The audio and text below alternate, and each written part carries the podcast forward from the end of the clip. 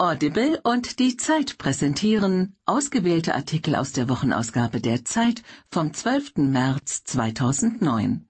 Hören Sie in dieser Ausgabe Angst vor der Twitteratur.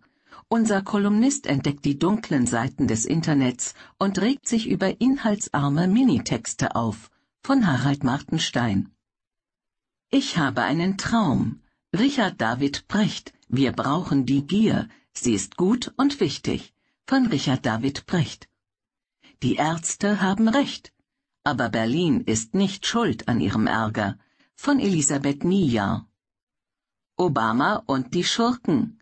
Der US-Präsident will plötzlich auch mit Fundamentalisten und Diktatoren reden.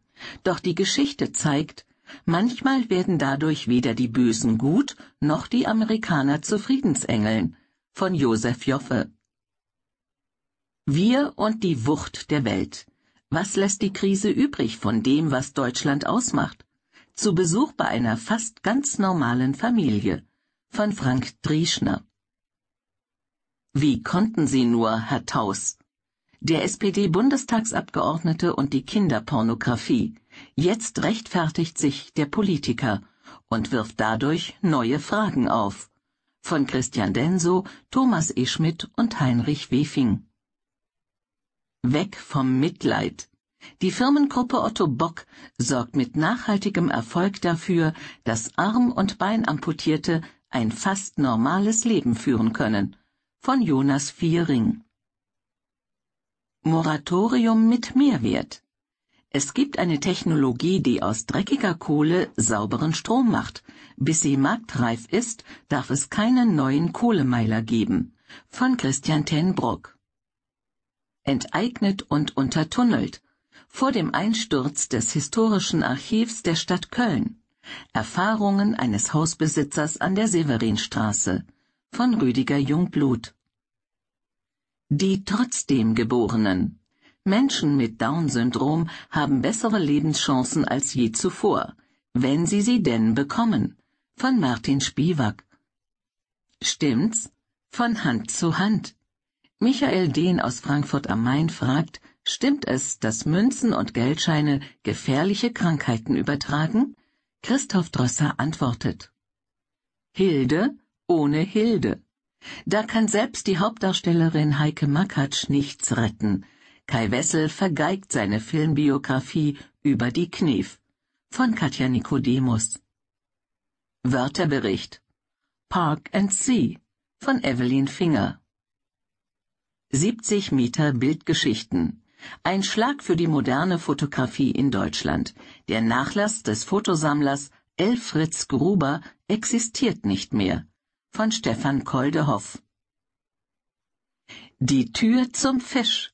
Zwei Dosen Maden, klamme Finger und eine Landschaft wie im Wintermärchen.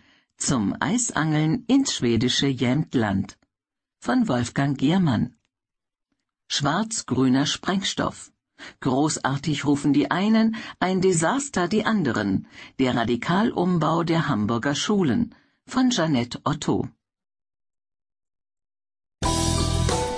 Die Zeit. Höre die Zeit. Genieße die Zeit. 70 Meter Bildgeschichten. Ein Schlag für die moderne Fotografie in Deutschland.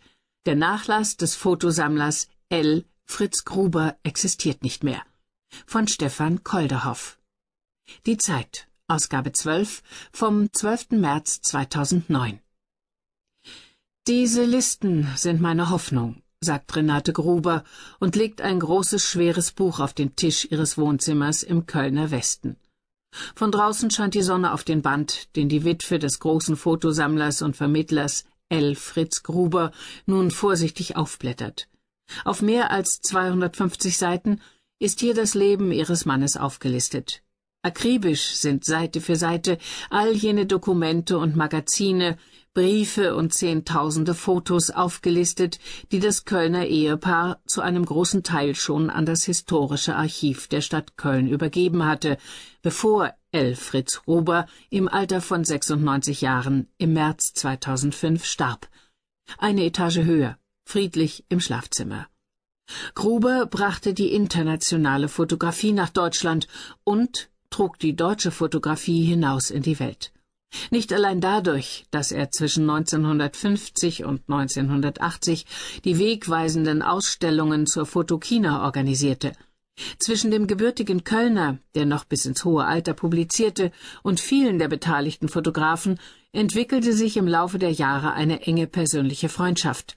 Zu Man Ray und Helmut Newton zum Beispiel, zu Edward Steichen und Robert Mapplethorpe, zu Oliviero Toscani und Annie Leibowitz die im Gästebuch der Grubers ein Tryptychon aus ihren Fußabdrücken hinterließ. Sie alle sahen in ihm den großen europäischen Humanisten, der sich als Journalist schon früh gegen die Nazis stellte, von ihnen aus Deutschland vertrieben wurde und über die Kultur zurück in seine Heimat fand. Sie alle standen mit dem Ehepaar Gruber in jahrzehntelanger Korrespondenz. L. Fritz Gruber hatte alles aufbewahrt, was zu seinem Leben gehörte. Er besaß noch seine Geburtsurkunde, sein Abiturzeugnis und alle Ausgaben des Kölner Kuriers, den Gruber am Ende der Weimarer Republik mitbegründete und in dem er schon früh vor dem kommenden Holocaust warnte. Selbst die Bordkarte von seiner Seereise 1939 zur Weltausstellung in New York war noch vorhanden. Natürlich habe sich das Getty-Museum in Kalifornien sehr für den Nachlass interessiert, sagt Renate Gruber. Viel Geld sei ihr dafür geboten worden. Sie und ihr Mann hätten sich trotzdem für das historische Archiv der Stadt Köln entschieden. Vor genau 25 Jahren wurde der Nachlassvertrag unterzeichnet.